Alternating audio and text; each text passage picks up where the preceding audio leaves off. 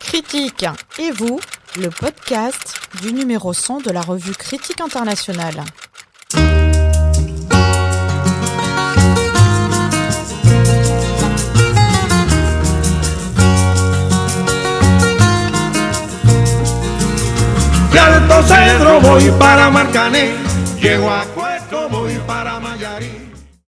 Pour fêter la parution du numéro 100 de Critique internationale, nous allons à la rencontre de ses lecteurs.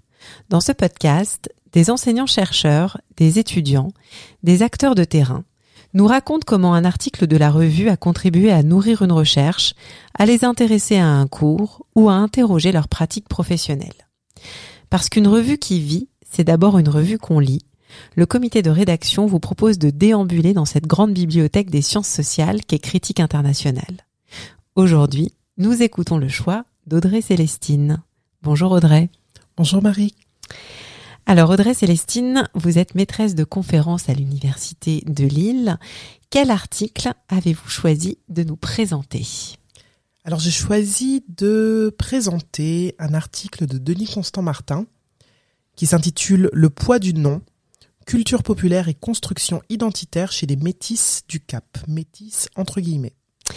Alors euh, Audrey, il va falloir que vous nous présentiez un petit peu euh, cet article, de quoi est-ce qu'il parle et puis euh, pourquoi est-ce que vous avez choisi de nous le présenter, pourquoi dans tous ces articles, dans toute cette bibliothèque, c'est celui-là qui a retenu votre attention pour ce numéro 100. Alors je dois dire que j'ai beaucoup hésité, hein. il y avait plusieurs articles qui voilà qui qui, qui, qui m'ont inspiré ou qui m'ont interpellé au fil des années. J'ai choisi cet article euh, qui est quand même paru dans le premier numéro de Critique internationale en 1998. Mmh. Alors moi, je l'ai lu bien plus tard, euh, bien plus tard que cela. Euh, j'ai choisi cet article pour plusieurs raisons.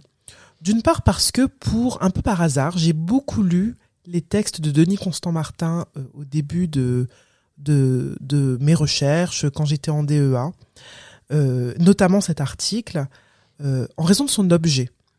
C'est un article qui traite notamment du carnaval, mhm. dont je suis une grande fan, euh, avec une intuition euh, depuis euh, depuis longtemps que le carnaval est un objet d'étude particulièrement riche, important, intéressant. Et voilà, ça me ça m'interpellait cet article sur le carnaval. C'est pas seulement un article sur le carnaval, c'est aussi un article sur le carnaval en Afrique du Sud. Et moi, à l'époque, j'ignorais qu'il y avait un carnaval en Afrique du Sud. Donc voilà, ça c'est une des choses, une des autres raisons pour lesquelles cet article m'a euh, m'avait à l'époque euh, intéressé. Et puis c'est un article qui euh, traite de la question de l'identité, de la manière dont la nomination, la catégorisation façonne des identités collectives et individuelles et ce que des gens, des groupes en font dans des contextes dans lesquels alors le contexte de l'Afrique du Sud tout au long du XXe siècle, c'est un contexte de ségrégation raciale extrêmement forte. Mais ce que j'ai beaucoup aimé d'emblée dans cet article, c'est qu'il euh, permettait d'aborder justement cette question de la catégorisation raciale dans un système, dans un contexte où ces catégories sont particulièrement rigides, mais de manière en montrant bien la fluidité de cette catégorie, le caractère fictionnel et socialement et historiquement construit d'une catégorie, pourtant très fortement sédimentée dans ce contexte d'Afrique du Sud, et je pense que c'est une chose qui, voilà, ça fait partie de de l'identité. C'est un objet qui, bien évidemment, m'interpelle, m'intéresse depuis le début de, de, de ma carrière de chercheuse et en fait depuis bien plus longtemps que ça. Et j'avais l'impression que sur ce contexte qui m'était complètement étranger, qu'il y avait beaucoup de choses qui résonnaient avec euh, des intérêts, des intérêts intellectuels qui sont devenus des intérêts de recherche et dans lesquels, à la relecture de l'article là tout récemment, je, je me suis à nouveau retrouvée. Alors Denis Constant Martin est un chercheur euh, politiste, mais qui en fait à la croisée de de la science politique, de l'anthropologie, de des études sonores et visuelles également, mhm. euh, qui a été longtemps aux séries, mais qui est aussi une des rares personnes, et je pense que c'est aussi celui qui a fait que j'ai voulu faire ma thèse aux séries. Quelqu'un qui avait, euh, qui a publié sur Trinidad comme sur des espaces africains qui étaient assez peu investis par les chercheurs français, en tout cas ceux que je connaissais et qui euh, voilà avait cette recherche un peu originale sur les cultures populaires, sur la musique, sur des objets dont je ne savais pas à l'époque qu'on pouvait en faire des objets de recherche, qui leur donnaient une forme de de dignité, de noblesse presque.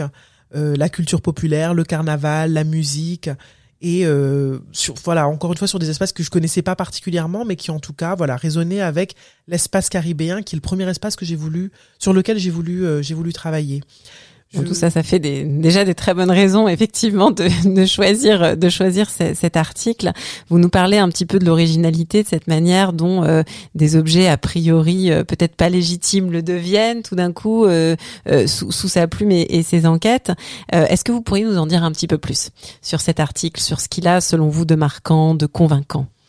Alors moi, ce que je trouve tout à fait convaincant et que je continue de de partager, de porter même, c'est que cet enjeu de l'identité qui reste un enjeu tout à fait euh, central, cet enjeu qui, ce concept qui est extrêmement euh, décrié, euh, très politisé, qui est à la fois cette catégorie analytique et cette catégorie pratique avec laquelle on a beaucoup de mal, qui est utilisée de façon extrêmement incantatoire, ben, il y a une façon de le sociologiser, il y a des façons de le sociologiser, et cet article montre bien comment euh, des catégories, des législations, euh, dans des contextes euh, fortement racialisés, des contextes racistes, vont contribuer à constituer des groupes, des mmh. groupes qui ne vont, qui, ça ne va pas de soi, et qui malgré tout vont faire quelque chose de cet acte d'imposition, cet acte de domination qui euh, révèlent quelque chose du pouvoir et vont en faire quelque chose, vont le transformer et vont le transformer notamment, euh, c'est ce qu'il fait dans l'article, en des euh, groupes de carnaval, euh, des groupes qui vont se mobiliser dans des formes de culture populaire, mais qui révèlent quelque chose d'une histoire extrêmement douloureuse, d'une histoire d'oppression. Et tout ça, c'est des choses qui, voilà, moi, m'ont particulièrement marqué dans cet article et continuent de me marquer dans, sur ces sur ces questions et sur ces enjeux. D'autant que dans cet article, il révèle à la fois des circulations entre les États-Unis et l'Afrique du Sud qu'on peut ne pas complètement mm. euh, soupçonner, euh, des, euh, des, des, groupes de carnaval qui vont prendre des noms de groupes états-uniens très liés à l'histoire de la racialisation dans le contexte des États-Unis et se les réapproprier en contexte sud-africain. il évoque la manière dont des auteurs, et ça c'est aussi une chose qui m'avait marqué à l'époque, des auteurs euh, antillais, Édouard Glissant, Patrick Chamoiseau, Aimé Césaire, qu'ils soient en littérature ou en théorie politique ou dans leurs écrits euh, voilà dans leurs écrits politiques ou littéraires la manière dont leur façon de penser l'identité de façon extrêmement ouverte extrêmement euh, créole peuvent influencer et aider à penser une situation qui paraît radicalement différente ce qui permet de voir que si la race est quelque chose d'extrêmement contextuel, mm. euh, historiquement forgé, socialement forgé, qui a une histoire transnationale et qui a quelque chose, qu'il y a un lien entre euh, ce qui se joue aux États-Unis au 19e et au 20e siècle et ce qui se joue en Afrique du Sud, précisément à cause de cet événement qui va relier tous ces espaces, cet Atlantique noir, dirait Paul Gilroy, autour de la question de l'esclavage.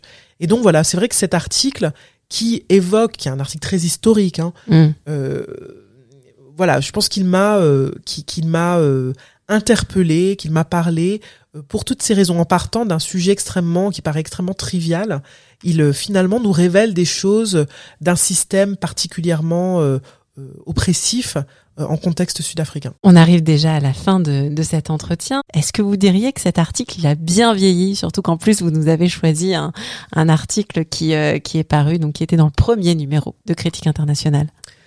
Alors je dirais oui et non. Euh, je commencerai par le non.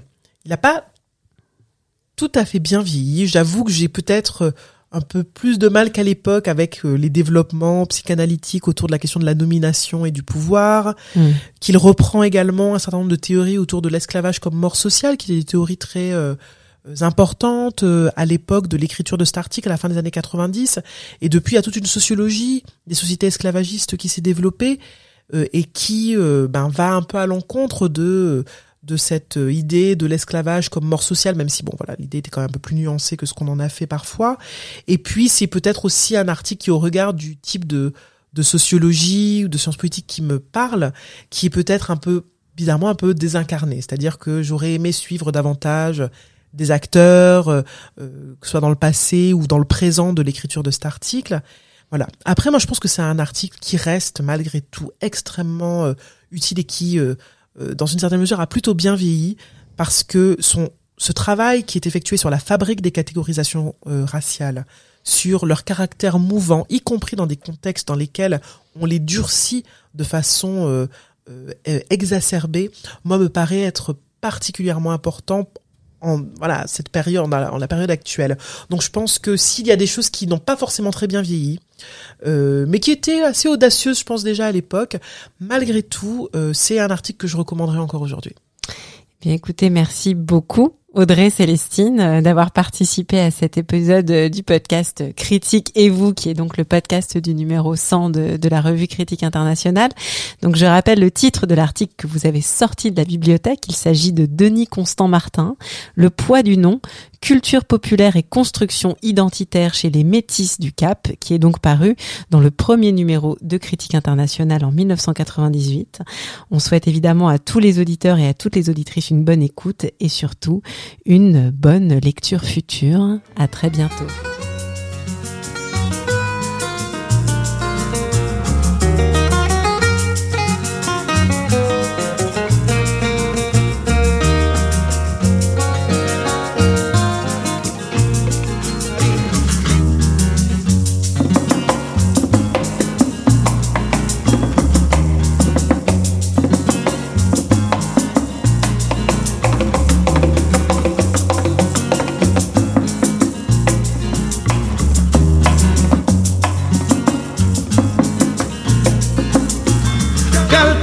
Voy para Macané, llego a Cueto voy para Mayarí.